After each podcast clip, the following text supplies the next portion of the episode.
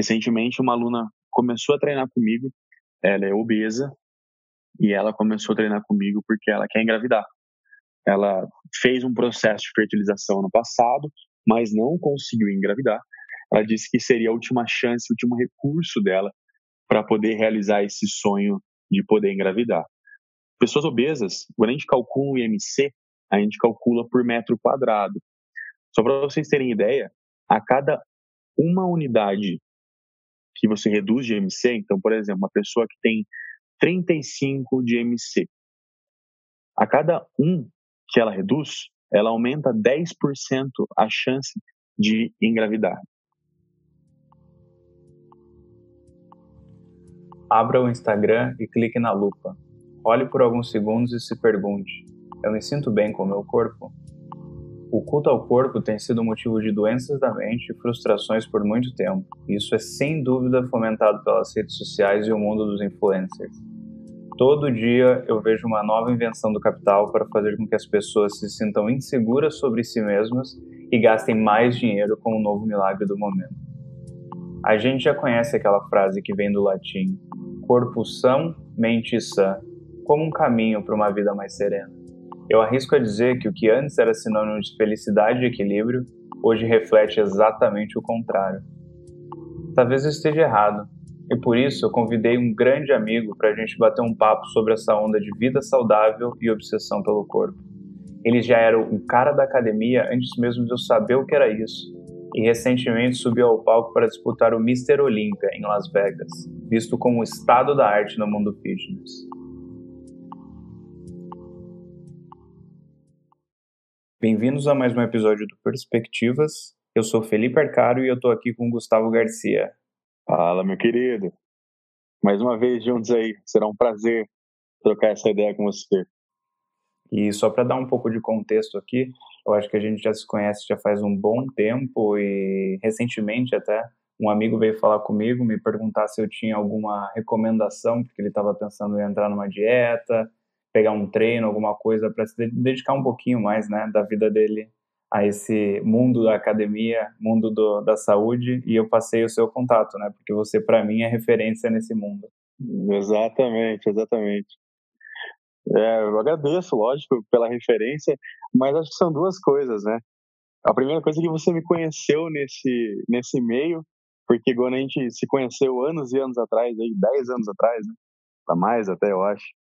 É, você já sabia que eu treinava, acompanhou todo o processo aí de faculdade e tudo mais. E também é legal poder ter essa, essa visão de referência. Então, muito obrigado pela, pela, pelas palavras. E para começar, cara, só para falar um pouquinho assim, o que despertou isso em mim foi que, por mais que eu tenha uma mãe que é personal e eu acompanho essa vida de academia por muito tempo, eu nunca fui muito fã do hábito de ir na academia, de correr, enfim, eu preferia mais ficar no computador ou jogando videogame. E lá em 2013, quando eu fui para os Estados Unidos, eu notei que, primeiro, ir para academia ou ir para uma corrida era uma fonte de endorfina para mim. Então, pô, você está passando por todas aquelas emoções difíceis, né, morando fora do país, então era uma forma, era uma, um meio de escape que eu buscava na, nos exercícios. E segundo, que eu vi esse tipo de atividade refletindo em outros pilares da minha vida. Então, eu uma vez que eu me exercitava melhor, eu comia melhor, e se eu me exercitava e comia melhor, eu me sentia melhor para estudar ou para fazer qualquer outro tipo de atividade, e esse negócio é aquele uma coisa puxa a outra, né? E quando que isso começou para você na sua vida, essa dedicação à academia? Eu, lá na infância, quase adolescência, eu comecei no esporte. Eu pratiquei futebol como todo mundo, como toda criança.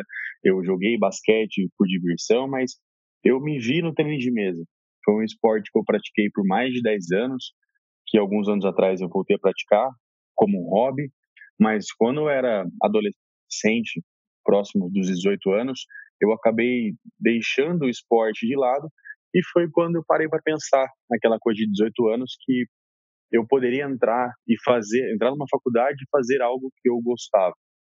E a primeira coisa que eu pensei foi o esporte. Eu teria outras possibilidades, mas o esporte é, é para mim é uma coisa que que me desperta, que que me faz um desafio, que me faz querer mais, que me faz todos os dias buscar algo diferente.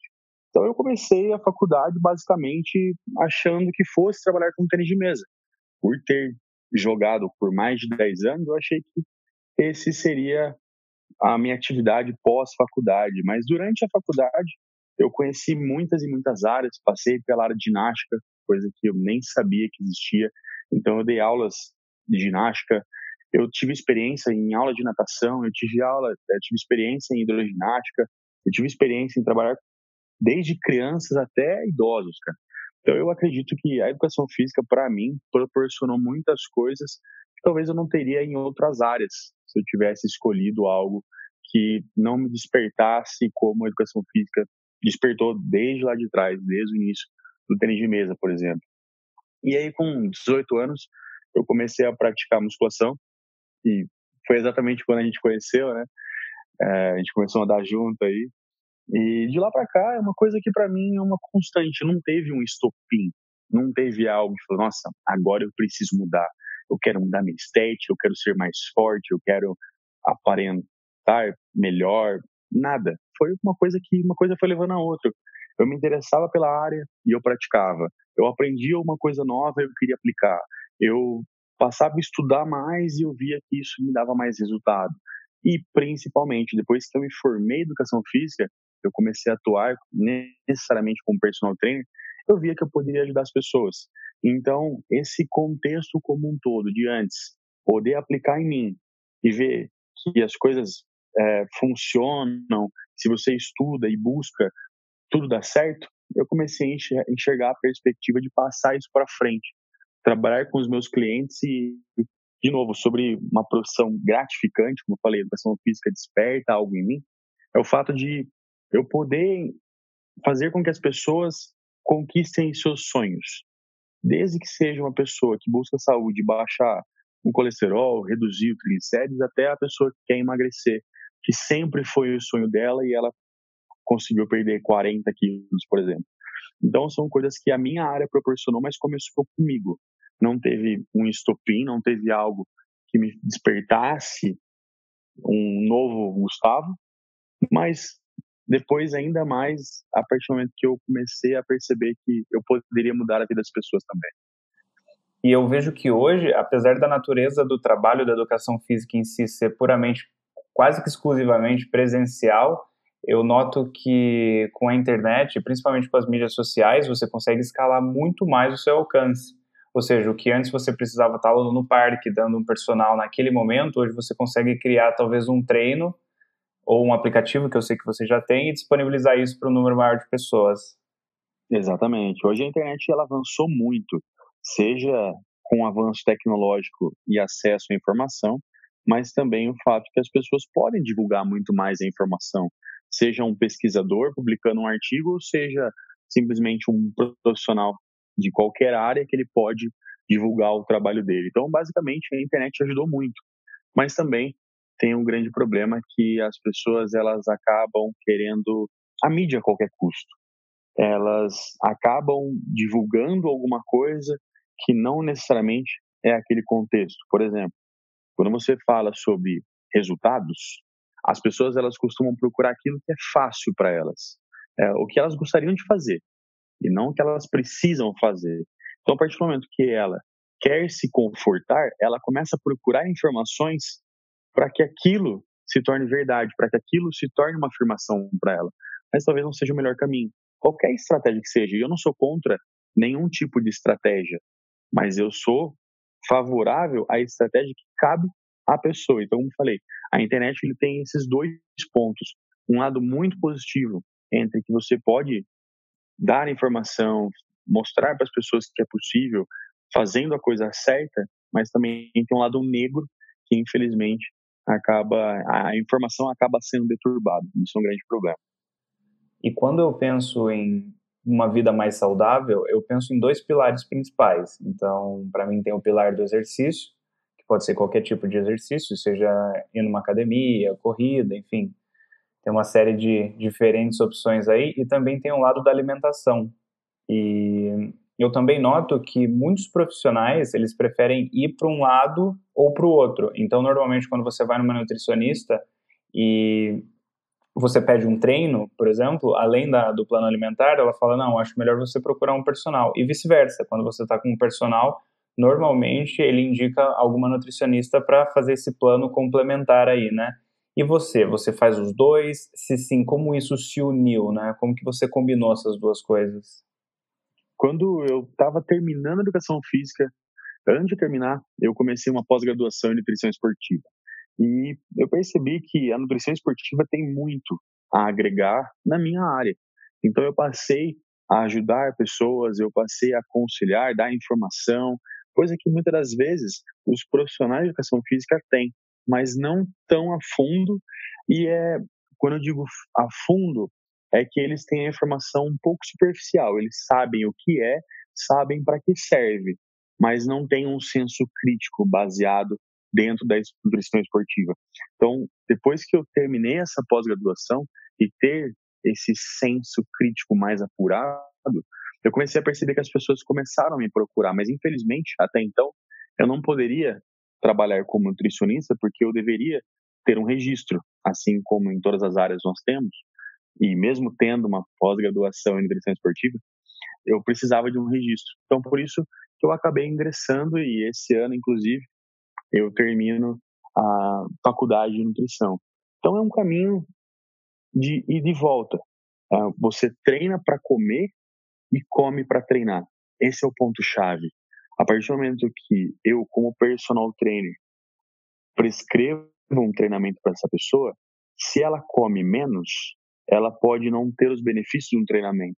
E se ela come demais, da mesma forma que ela pode não ter os benefícios do mesmo treinamento. A mesma coisa quando passa com o nutricionista. Se o nutricionista prescreve uma dieta muito abaixo e o personal trainer não conecta, associa o trabalho, ele acaba tomando um caminho oposto do planejado. Então, para mim, essas duas áreas elas estão juntas. Você treina para comer e come para treinar. Você precisa ter o suporte nutricional e entenda o suporte nutricional como o argamassa, o cimento para construir uma casa e o treinamento como os pedreiros que colocam a mão de obra para fazer essa casa, essa casa crescer, ter todo esse alicerce. Não adianta você ter pedreiros sem material, não adianta ter material e não tem quem colocar esse material no lugar. A casa não sobe nenhum dos dois jeitos. Então, diante disso, para mim, agregou. E tem muito a agregar, na verdade, essa associação dos dois trabalhos, que sempre, quando você fala sobre treinamento, você acaba falando sobre nutrição e vice-versa. Independente se seja, seja musculação, se seja esporte ou se seja até mesmo recreativo. Você precisa conectar as duas áreas. Então, para mim, é uma coisa que eu gosto bastante e que tem muito a agregar. Entendi. E até agora a gente falou bastante sobre saúde. E quando que você acha que a gente passa de saúde para uma obsessão, ou seja, o culto ao corpo, né? porque hoje a gente vê, até fomentado pelas mídias sociais, algumas definições de padrões que não são muito alcançáveis, né? Ou até que não existem, porque se você procurar muito rapidamente em qualquer loja de aplicativo, você vai encontrar uma série de aplicativos que você pode ou editar suas fotos ou usar aqueles filtros malucos. E as pessoas acabam se sentindo um pouco mal por isso, né? Por ver um negócio que, por mais que elas tentem ou não tem nem vontade de uhum. tentar, porque acha que nunca vai chegar nesse momento, nesse lugar que elas estão vendo na internet, né? O que, que você acha disso? Existem alguns pontos importantes. Hoje, basicamente, as pessoas que procuram estética, elas têm em mente um corpo ideal. Eu até, inclusive, pergunto para alguns clientes durante anamnese, quando eu sento fazer uma avaliação física com os meus alunos, eu faço um questionário com eles. Eu até pergunto para eu poder visualizar onde esse aluno quer chegar. Se ele me fala que ele quer ter um padrão Sabrina Sato, eu já sei qual é o padrão que ela pretende chegar. Se ela me falar que ela quer um padrão Graciane, se um homem fala que é um padrão X ou Y, eu sei onde ele quer chegar. Mas o grande problema, e eu costumo dizer isso, as pessoas querem, mas elas não querem fazer. Elas não querem pagar o preço que essas pessoas pagam diariamente para ter o corpo que elas têm. Basicamente, é como dinheiro. Você primeiro precisa ter um propósito. Se você pensar que a partir de hoje você quer guardar dinheiro, você tem que saber o porquê que você está fazendo isso. Fazer sem sentido não adianta. Você, em qualquer momento, vai usar esse dinheiro e gastar, vai perder seu propósito, porque não tem, na verdade. A segunda coisa é que as pessoas precisam entender que é dia após dia. Você me conheceu há 12 anos atrás. Há 12 anos atrás eu tinha 70 quilos. Hoje eu tenho quase 110. Foram 40 quilos de diferença que eu construí em 12 anos. Não foi do dia para a noite. E as pessoas têm desespero para ter resultado. E entra naquilo que eu já falei. Elas acabam buscando aquilo que elas querem fazer para satisfazer o ego delas e não simplesmente algo que precisa ser feito. Então, basicamente, é muito bom ter um exemplo, é muito bom saber onde você quer chegar, mas você não vai chegar naquele ponto ideal daquela pessoa. Basicamente, você não tem que perguntar o que ela faz, você tem que perguntar o que ela fez. E isso que as pessoas não entendem.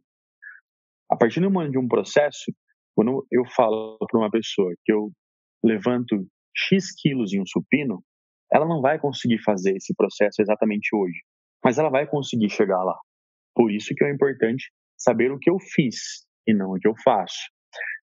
Sobre imagem corporal, realmente, como você disse, né, as pessoas seguem ah, influencers ou modelos fitness para ter, ter esse norte do corpo, mas realmente elas não querem pagar um preço. Ah, eu quero conquistar o corpo da Sabrina Sato, mas eu não quero abdicar da minha cerveja no final de semana. Então, peraí, vamos encontrar um balanço no meio. Você pode não chegar naquele ponto, mas que tal você emagrecer e ter uma estética melhor? Eu nunca pedi, por exemplo, para os meus alunos abrirem de mão de vida social, porque é um dos pontos da nossa vida. Nós temos amigos, nós temos família. Então, diante disso, é, ter um caminho a seguir é muito importante, mas mais que isso, é saber por que você quer chegar lá. Ter um propósito. E esse propósito precisa estar muito firme. Você, você precisa saber, olha, eu quero chegar lá por causa disso. Não é para provar para ninguém, não é para mostrar para ninguém, muito menos em mídia social. Eu quero chegar lá porque isso me faz bem. E aí todo o resto se torna consequência. Deixa de ser o sacrifício, como as pessoas costumam dizer. Então, basicamente é isso eu posso falar por mim, como eu falei, porque eu aplico isso em mim. É, eu não tenho o hábito de beber. E eu não bebo não porque eu sou careta, porque eu não curto bebida. De vez em quando, até, inclusive, eu consumo bebida alcoólica. Mas eu sei o quanto isso me atrapalha. E não só da parte estética, mas me faz mal em geral no organismo. Meu intestino, meu, minha, minha cognição, eu fico mais preguiçoso, eu fico mais descansado, desidrata. Então, para mim, isso não serve. Eu não sou um tipo de pessoa que bebo de quinta a domingo, porque não faz parte do meu estilo de vida. Então, é basicamente isso. Ah, eu não quero abrir mão disso. Tudo bem, você pode conquistar, mas entenda que você não vai conquistar um corpo extremo, porque você não vai abrir mão possivelmente das coisas que você faz. Sim, eu acho que a palavra-chave aqui é disciplina, né? Porque eu também consigo Exatamente. ver dois paralelos. O primeiro deles é no qual é a situação na qual a gente seta uma meta muito grande e eu via isso bastante na época de vestibular. Então a gente tem a meta de passar no vestibular, no começo do ano a gente começa estudando 4, 6, 8 horas por dia e esse número vai caindo, né, naturalmente. E em algum momento aí, se a pessoa não tiver a disciplina correta, ela não uhum. vai conseguir manter uma consistência, ela vai desistir. E do outro lado, a gente olha para essas metas muito, muito grandes, como eu, uhum. por exemplo, eu tenho morro de vontade de correr uma maratona. Ou seja, eu quero correr a maratona, mas eu não sei se eu estou disposto a ter a disciplina de um maratonista, de uma pessoa que de fato faz tudo para conseguir correr aquela maratona. Exato. Então, para mim, eu acho que para a grande maioria das pessoas ainda é muito difícil encontrar essa disciplina de forma saudável, né? Sim, e aí como eu falo, é questão de propósito. Existem os dois lados do propósito. Se a pessoa quer fazer por ela mesma, ela vai entender que aquilo não é um sacrifício aquilo é o que precisa ser feito. Então, se você tem uma pessoa que é obesa, e mesmo que ela não tenha problemas de saúde relacionados a diabetes, colesterol, triglicérides, entre outras dislipidemias, doenças, mas ser obeso não é ser saudável. Essa pessoa precisa entender que ela precisa reduzir o peso dela. Agora, se ela fala para mim, olha, eu quero emagrecer porque eu quero emagrecer. Aí você fala, tudo bem, vamos fazer o seguinte, a gente precisa ter essa intervenção, fazer isso, isso, isso, isso, para que aconteça o processo de emagrecimento. Ah, mas eu não quero parar de beber. Ah, mas eu gosto de uma pizza. Olha, o que, que você quer? Realmente você quer isso?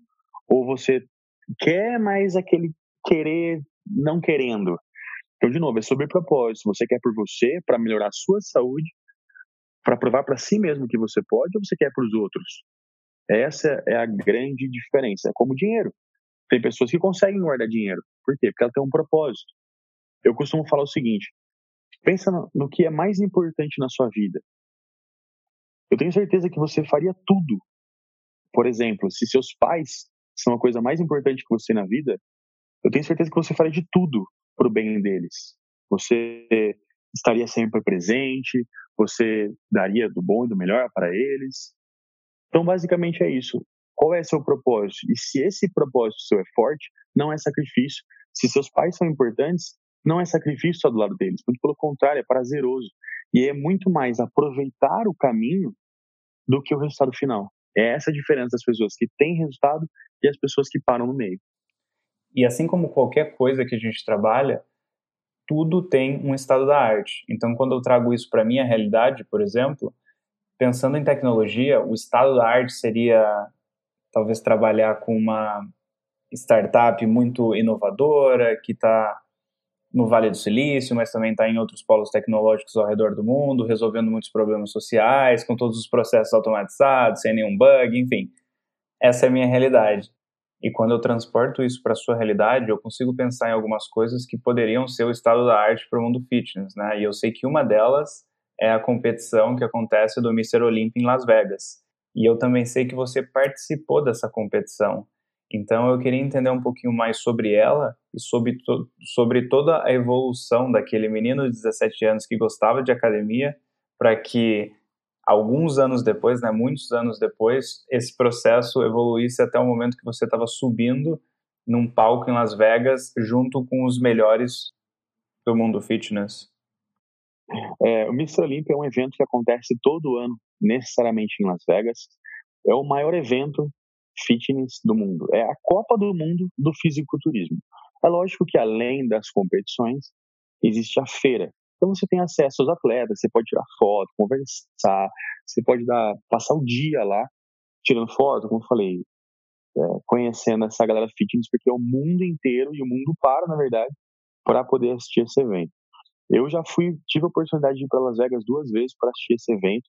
Além, lógico, do, do fato de você poder conhecer esses atletas, é também um meio para você poder se atualizar conhecer os novos produtos do mercado, poder conversar com gente que entende, os grandes famosos aqui do Brasil, né, como Marcos Mion, Graciane, Paulo Buzzi, encontrei todos lá, tive a oportunidade de conversar, até jantar com um deles. Então, é um evento sensacional. Então, esse ano, esse, esse evento acontece todo ano, e ano passado eu já tinha programado para poder viajar para assistir a competição novamente.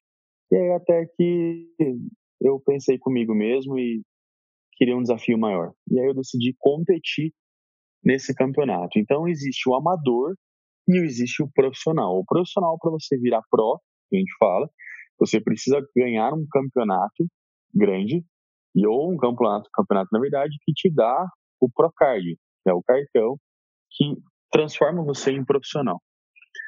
E, e aí, em abril, eu conversei com um atleta ele é brasileiro, ele é o melhor atleta hoje brasileiro da categoria que eu participei, que é a Men's Physique. E aí eu falei, e aí, bora? Ele falou, bora. E aí, então, é aquela coisa, fazer o que tem que ser feito. E durante todo o processo, eu fui, eu subi 10 quilos do meu peso de início e baixei 8 quilos nesse processo de perda de gordura, definição que a gente tem que ter para poder competir. Então, esse processo todo foi um pouco pesado, porque para mim eu tive um curto espaço de tempo para poder fazer todo esse processo. Eu comecei comecinho de maio para competir em setembro. Então eu subi 10 quilos e baixei 8. Para você ter ideia, eu treinava quatro vezes no dia. Nos dois últimos meses, eu treinava quatro vezes no dia. eu tinha que acordar quatro e meia da manhã e fazer caminhada durante uma hora. Eu tinha que treinar musculação, eu tinha que fazer de cardio depois do treino e mais uma hora no fim do dia. Eu cheguei num momento que eu andava tanto durante o dia que eu não conseguia mais treinar a perna. A perna dava cãibra de tanto que eu andava. Então era mais ou menos aí cada 5 quilômetros, três vezes no dia, 15 por dia, durante dois meses, faz as contas. É quase uma romaria. Uh, e aí, nesse processo, eu falei, é aproveitar o processo e fazer o que tem que ser feito. É lógico que eu curti bastante, mas competir é algo estressante. Você leva o corpo ao extremo. Você restringe a dieta, você treina demais, porque nenhuma pessoa consegue treinar quatro vezes no dia, comendo quase nada. Porque você precisa fazer o que tem que ser feito, você precisa baixar o seu peso. E meu peso estava difícil de baixar. É... E aí, então, eu fui para Las Vegas. E quando eu fui competir, e quando você está num campeonato internacional, o padrão da categoria é um pouco diferente. Existem categorias e campeonatos, na verdade, que era um pouco mais magra, assim, um shape ok. Quando eu cheguei lá, eu me deparei com um negão, cara tinha pelo menos uns 10 quilos a mais de músculo que eu. falei, nossa, já lascou pra mim aqui já, né? Mas aí, é, estar no palco lá, para mim, foi fenomenal. Foram poucas, poucos minutos, na verdade. Isso foi transmitido a nível mundial. É, mas para mim, estar ali foi uma coisa, uma superação porque eu tive que conciliar faculdade, eu tive que conciliar trabalho, eu tive que conciliar toda a minha vida, eu parei ela para poder me preparar. E basicamente, ali você está para ser julgado. Você está ali para apresentar a melhor forma possível. Então, eu classifiquei entre os 10, tinham mais ou menos 17 na categoria do mundo inteiro. Então, isso para mim foi uma superação, para mim foi um resultado excelente. Não esperava sair de lá campeão como eu falei, esse, esse negão, inclusive, que eu encontrei lá no, na inscrição, foi o campeão. O cara era muito forte. E basicamente depois a gente aproveitou a feira, a gente encontra amigos, a gente encontra os famosos. Então a perspectiva do Mr. Olympia é uma competição que poucas pessoas chegam até lá.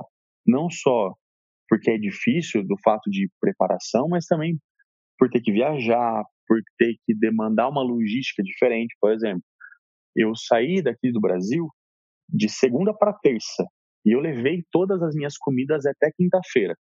Então eu tinha o horário certo, eu tinha o dia certo e a coisa certa para comer. Por exemplo, tinha dia que eu tinha que colocar sal na comida, outros não. Tinha dia que podia comer salmão com espinafre, outros dias era frango e só frango. Então, de novo, tem que fazer o que tem que ser feito. É, tá ali, tá na chuva para se molhar. Então, o evento em si foi fenomenal, a experiência foi muito bacana e eu já competi, essa foi a quarta vez que eu competi. E para mim, competição não é o fato do troféu, mas é a experiência. Eu tive experiências que eu tenho certeza que jamais encontrarei nos livros. E isso é um, é um ponto positivo que eu trago para minha área. Óbvio que não são todas as pessoas que querem competir, mas estra as estratégias que a gente utiliza durante o processo são aplicáveis em pessoas normais. Então, para mim, foi, além de superação, gratificante, sabe? De você poder olhar para trás e falar: caramba, eu, eu consegui, achei que eu não fosse, porque realmente no meio do caminho você dá umas travadas, fala: putz, será que é para mim? Será que vale a pena? Mas no fim de tudo, deu tudo certo e foi melhor do que eu esperava. E por mais que você está falando aí que foi bem puxado, principalmente a parte de comida, a parte de exercício, eu só consigo imaginar a parte mental, porque imagina passar por tudo isso e além de levar o seu corpo ao extremo, você ainda tem que ter uma inteligência emocional de outro mundo aí para aguentar tudo isso. Deve ser muito, mas muito estressante. É estressante, é estressante porque como eu falei, você tem que acordar, eu tinha, eu tinha que acordar quatro e meia, que eu tinha aluno, eu tinha que dar aula às seis horas da manhã, então eu acordava quatro e meia, fazia cardio até cinco e meia, tinha esse gap aí para poder fazer as minhas coisas e ir para academia. E no final do dia era a mesma coisa, eu tinha que fazer um cardio aí 9, 10 da noite, ou às vezes até 10 e meia da noite, porque eu tinha faculdade, eu tinha aula. Então eu terminava o cardio aí 11 e meia, dormia, acordar de novo para fazer cardio de novo. Então realmente é estressante. Tem que buscar motivação em todos os lugares possíveis. É, eu treinei com muitas pessoas no meio do caminho para que elas pudessem é, tirar o melhor de mim, porque sozinho muitas vezes você não consegue. Você está debilitado, está cansado, você quer roubar o treino. Mas essas pessoas no meio do caminho me ajudaram bastante. Então, é, são poucas pessoas que gostam disso e que vivem disso. Elas competem, elas precisam competir porque elas ganham dinheiro da vida fitness. Mas nós, meros mortais, é simplesmente um fato de experiência. E que experiência, hein? E antes de te pedir algumas recomendações para ver se eu endireito esse lado da minha vida de vez, eu queria falar um pouco sobre os maiores mitos e equívocos que a gente vê por aí. Porque pensando um pouquinho agora nos algoritmos das redes sociais, eu trabalho com tecnologia, então entendo um pouquinho como é que isso funciona. Então, basicamente, se você fala algum tipo de absurdo que gera interação, gera pessoas te contrariando, gera outras pessoas colocando outras pessoas para perguntar se é verdade, esse negócio acaba subindo muito, né? E aparecendo para todas as pessoas.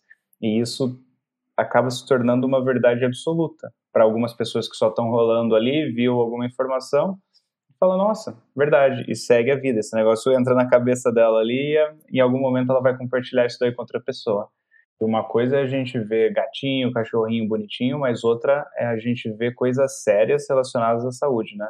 Então eu queria saber o que, que você coloca a mão na cabeça e fala: Meu Deus, eu não acredito que eu tô lendo isso. Às vezes eu fico abismado com as informações que as pessoas compartilham. E, como eu falei, quando a gente trata de uma pessoa que ela é cientista, que ela estuda, ela sabe o que está falando. Mas muitas das vezes, pessoas normais, seja um nutricionista num consultório, ou seja um profissional que está dentro da academia, ele pega partes de um artigo, por exemplo, para poder falar, olha, eu já vi pessoas, por exemplo, falar aeróbico engorda. Como assim aeróbico engorda? E aí, assim, é um pedaço, às vezes é uma citação, mas no fim não é aquilo. Mas o cara faz aquilo para se autopromover.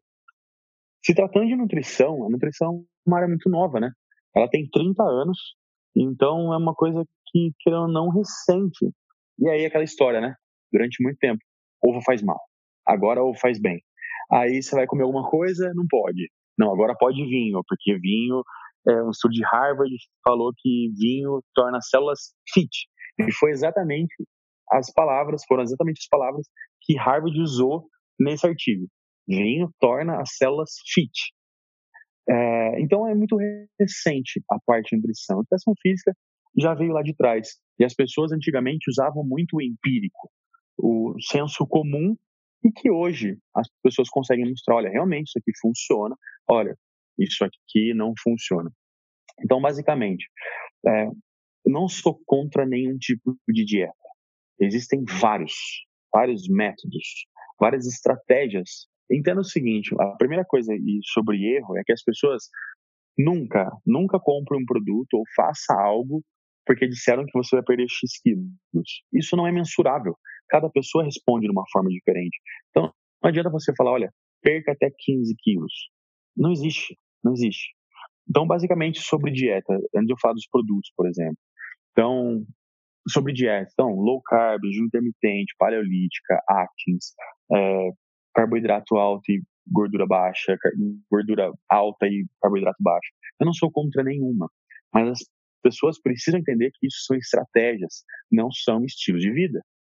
Basicamente, foi feito um artigo, foi publicado um artigo que mostrou que pessoas que consomem grandes quantidades de carboidrato têm a mesma porcentagem de taxa e possibilidade de probabilidade de morte, mortalidade das pessoas que consomem baixo carboidrato. Então você fala, peraí, se eu consumo muito, eu posso morrer antes. Se eu como pouco, eu posso morrer antes. Entra no meio. Você não vai levar uma dieta de baixo carboidrato como um estilo de vida, é uma estratégia. Durante um momento, seja um momento que a pessoa quer reduzir gordura, seja um momento que ela precisa fazer isso para reduzir dislipidemias, por exemplo. De novo, eu não sou contra.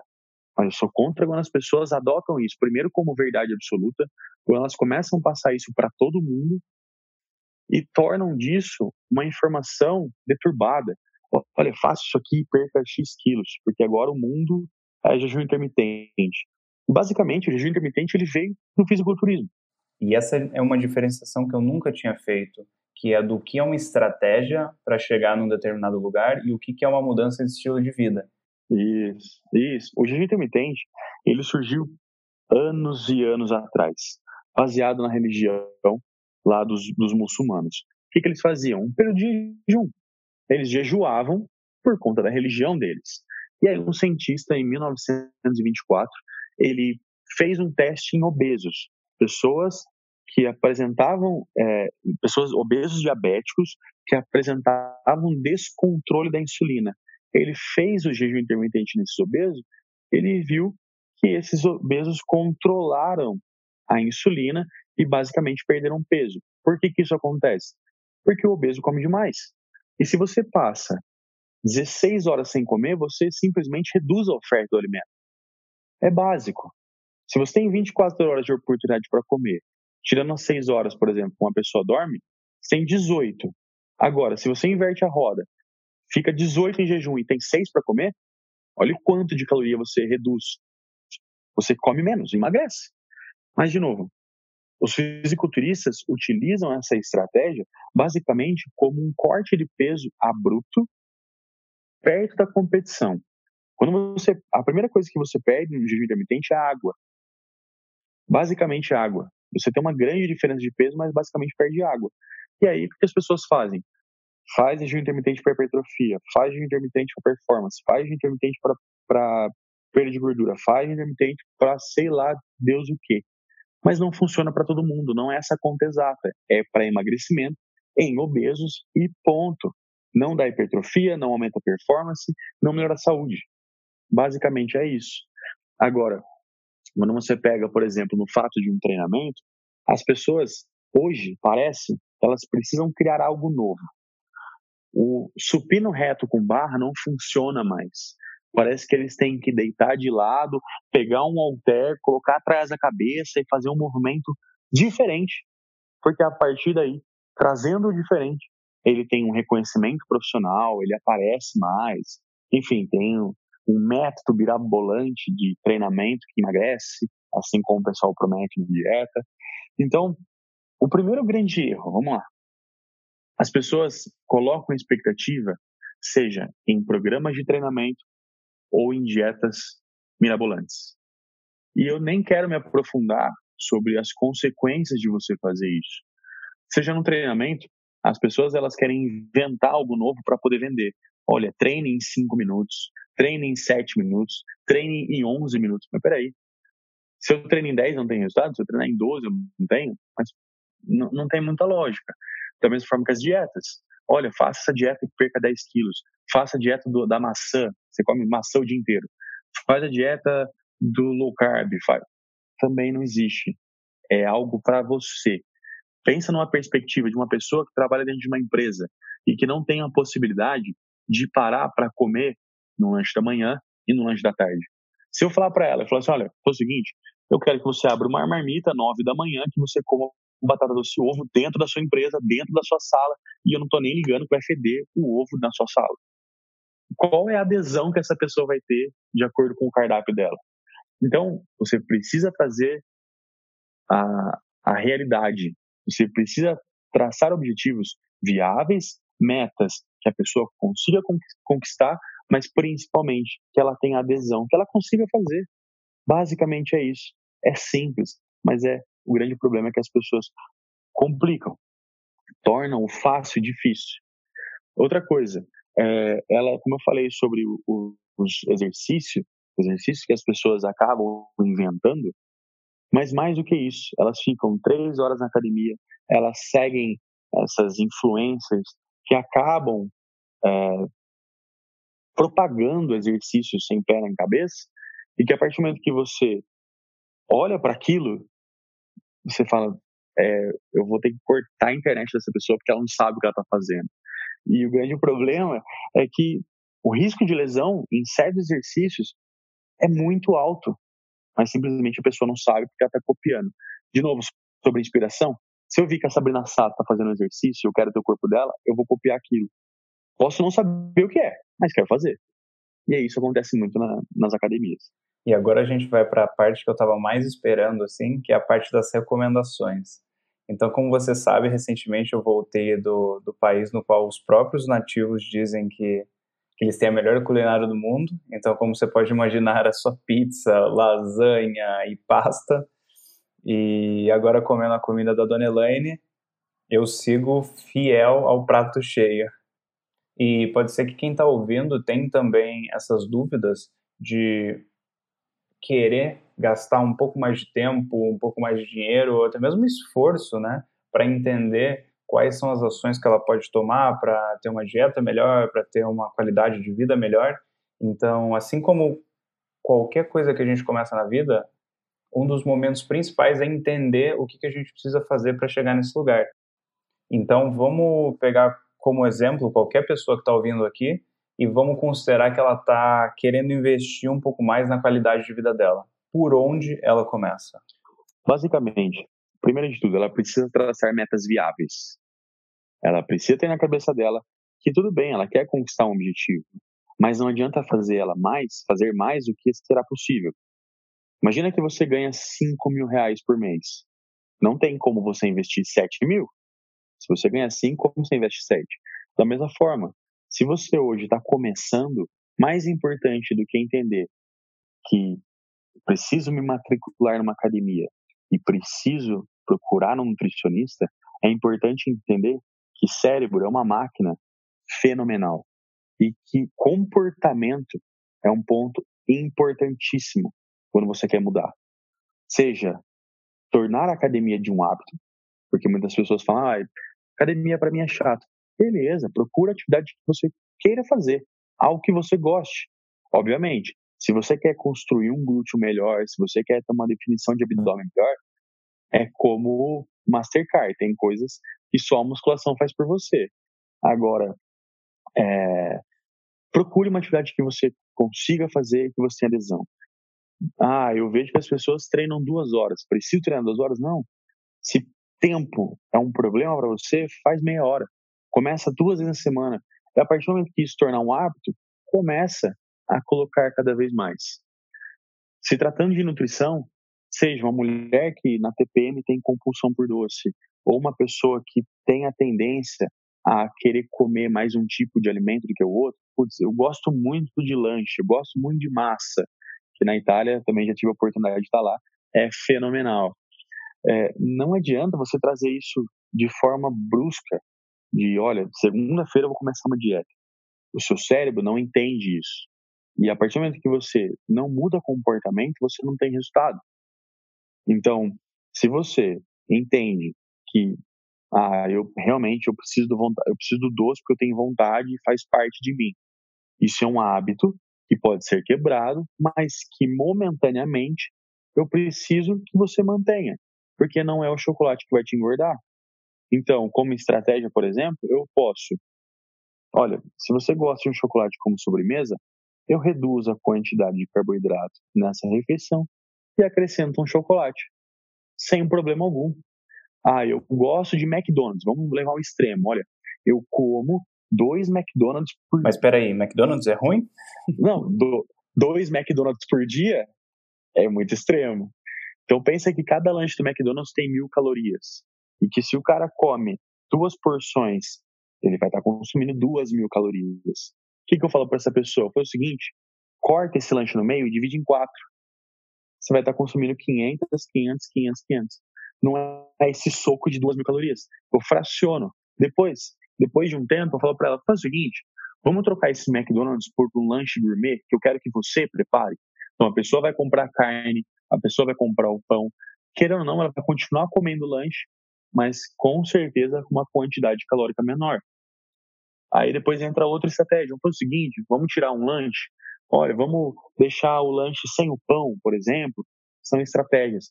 E as pessoas precisam entender que nada funciona com extremo. Não adianta.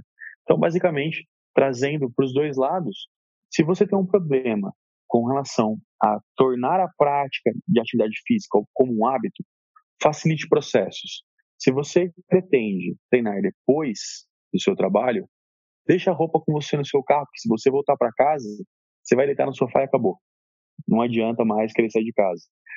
Se você tem um hábito de pedir comida por aplicativo, iFood ou qualquer outro, deleta do seu telefone ou torna difícil o acesso. Porque para fazer um hábito, um hábito, você precisa deixá-lo fácil. E se você quer quebrar um mau hábito, você precisa torná-lo difícil. Se nutrição para você é um fator que acaba sendo um problema porque você não tem tempo para comer, três nozes no lanche da manhã resolve sua vida. Eu tenho certeza que você consegue pegar três nozes na gaveta, mastigar, cinco minutos você fez sua refeição. Então, de novo, você não, não é a batata doce com ovo que emagrece, não é o frango com batata doce que dá hipertrofia. É basicamente fazer algo que você consiga ter adesão. Básico, fácil e simples. Não tem por que complicar. Não tem por que falar que um alimento X ou Y vai fazer isso ou aquilo, porque não existe. Não existe. Agora que você tocou no assunto de hábitos, eu lembrei que recentemente eu li um livro chamado Hábitos Atômicos e tem uma passagem muito interessante que diz o seguinte: a sua resposta para uma pergunta define muito se você vai conseguir manter esse hábito ou não. Então ele usa o exemplo de duas respostas diferentes que um ex-fumante pode dar. Então, o primeiro fala, quando alguém oferece um cigarro, o primeiro diz, não, eu estou tentando parar de fumar. E o segundo diz, não, eu não fumo. Então, essa é ideia de você já se colocar nessa situação na qual você quer estar, tá, né? Exatamente, exatamente esse livro que eu estava citando. Eu terminei esse livro, inclusive recomendo para todo mundo que estiver ouvindo. É, basicamente, falando sobre treinamento, por exemplo, se você tem a dificuldade da prática de atividade, você tem N possibilidades. Você pode contratar um personal. Então, criando um compromisso, você torna disso um hábito. E eu tenho alunos que são assim, que me falam, por exemplo, que um dia de chuva, assim, jamais que eu estaria na academia chovendo. Eu só estou aqui porque eu combinei com você. Se você entende que tempo é um problema, traga esse personal para o seu condomínio ou treine ao ar livre facilite o processo. Se você, por exemplo, precisa de motivação, comprar uma roupa nova é uma motivação. Porque você vai se sentir melhor. Ou, inclusive, eu costumo até dizer isso para alguns alunos: compre uma roupa do tamanho que você gostaria de usar. Então, por exemplo, mulheres que usam, vamos falar de calça jeans. Ah, eu uso 40 calça jeans, mas eu quero vestir 36. Compre uma calça 36 e coloque isso como meta, visualize aquilo. Porque eu tenho certeza que você vai conquistar aquilo a partir do momento que você visualizar, tiver um propósito. As pessoas se sentem melhor quando elas se vestem melhor, quando elas se enxergam diferente. Também é um fator de motivação. E aí, dentro desse contexto, é quebrar os maus hábitos. Ah, eu chego em casa, eu tô com preguiça. Não vai para casa. Combina de treinar ou antes do trabalho ou depois do trabalho. Ou, por exemplo, ah, a academia para mim é muito longe. De novo, você pode ter uma pessoa para treinar ao ar livre ou uma academia mais próxima possível. É simples. É só tornar as coisas básicas, tranquilas. Nada de extremo, nada de difícil, nada de pegar o que a Graciane faz e querer reproduzir, porque ela faz isso há anos. E para ela, assim como para mim, não é um sacrifício. Você me conhece sabe que para mim sair com amigos, você ou, ou, todos os nossos amigos em comuns, num barzinho, para mim não é difícil tomar água. Mas se uma pessoa que tem essa dificuldade de sair e não beber, talvez de início ela tenha até que realmente ficar em casa para que ela possa entender o processo. Então, não, eu vou segurar um tempo em casa para entender que eu preciso parar de beber. A hora que ela perceber a mudança, ela vai estar tá tornar isso consciente. Opa, eu mudei, mudei porque eu cortei isso.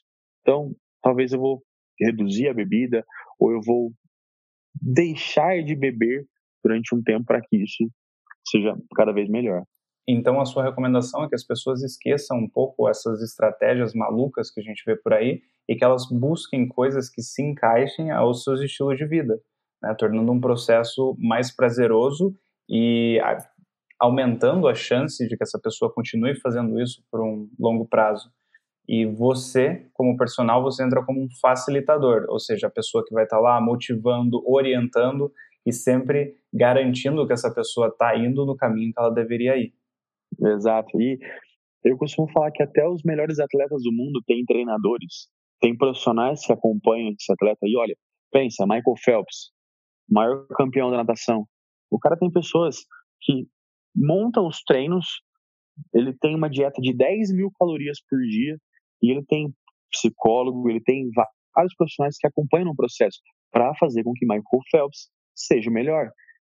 E aí que eu falo, se até os melhores atletas têm profissionais para que possam ajudar no contexto, por que não nós, meros mortais, não, precisa, não precisamos também de profissionais para ajudar? A gente precisa deixar o ego de lado e entender que nós não sabemos tudo, a internet não é a solução dos nossos problemas e que nós precisamos de alguém do nosso lado para poder facilitar o caminho, ter alguém para poder é, traçar nossas metas, é, ter um ponto de início e um ponto de chegada. Ficou muito claro. E, pô, a gente já falou um pouco sobre saúde, um pouco sobre dieta maluca, já disse que você até participou do Mr. Olímpia. Eu, nessa altura, se eu tivesse ouvindo esse episódio, eu já ia estar tá morrendo de curiosidade para saber quem que é essa pessoa, né? Então, onde que as pessoas podem te encontrar? É claro que eu vou deixar todos os seus links aqui embaixo, mas onde que as pessoas te encontram? O mais fácil acesso é Instagram. Eu acesso meu Instagram todos os dias, então, arroba Gustavo Garcia, com dois U's, Gustavo. Uh, eu também tenho e-mail, contato arroba gustavogarciafitness.com. É um e-mail que eu também acesso, mas o Instagram, se as pessoas quiserem mandar um direct, às vezes eu abro caixa de perguntas também para responder a dúvida da galera e torna esse acesso mais fácil. Ou se não, para quem quiser, está convidado a conhecer a Biorritmo daqui de Limeira, que é onde eu trabalho como personal trainer, fico quase todos os dias lá. E aí, se alguém de Limeira quiser, fica à vontade, é só me chamar no Instagram, a gente combina um dia de tomar um café, de treinar junto, porque eu gosto muito. Quando a gente faz o que ama, não é mais por dinheiro, é por prazer. E eu gosto muito de passar conhecimento para as pessoas, porque eu acho que um pouquinho que a gente passa pode mudar a vida de alguém e esse é meu propósito. Eu, só citando um exemplo, recentemente uma aluna começou a treinar comigo, ela é obesa, e ela começou a treinar comigo porque ela quer engravidar. Ela, ela fez um processo de fertilização no passado, mas não conseguiu engravidar, e ela disse que, como a maioria das pessoas, né, ela disse que seria a última chance, o último recurso dela para poder realizar esse sonho de poder engravidar. Para as pessoas que não sabem, pessoas obesas, quando a gente calcula o IMC, a gente calcula por metro quadrado.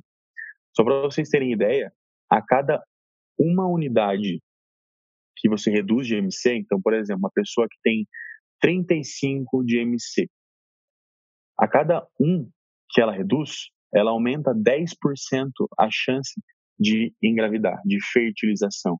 Então, eu, eu acho muito, eu acho muito interessante essa perspectiva do propósito. De novo, ela está lá treinando não porque ela quer uma estética melhor, mas é porque ela quer engravidar e é o sonho dela.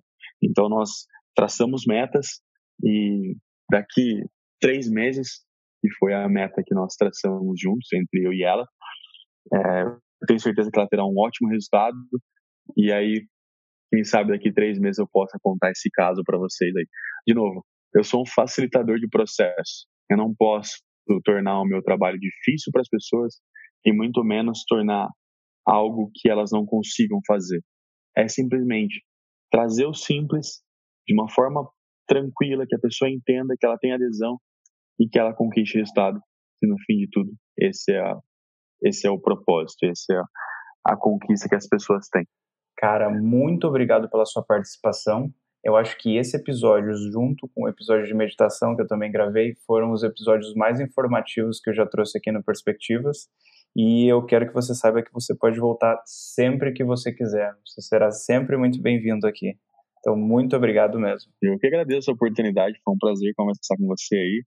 E mesmo a gente estando na mesma cidade, agora você como um, um grande viajante desbravando o mundo aí, me sinto muito orgulhoso por isso, porque eu te acompanho, sabe que você é um, uma grande pessoa para mim, uma grande referência, assim como você disse que eu sou para vocês, também é do fator da liberdade, o fator de um propósito, um favor, um fator de conquista de sonhos.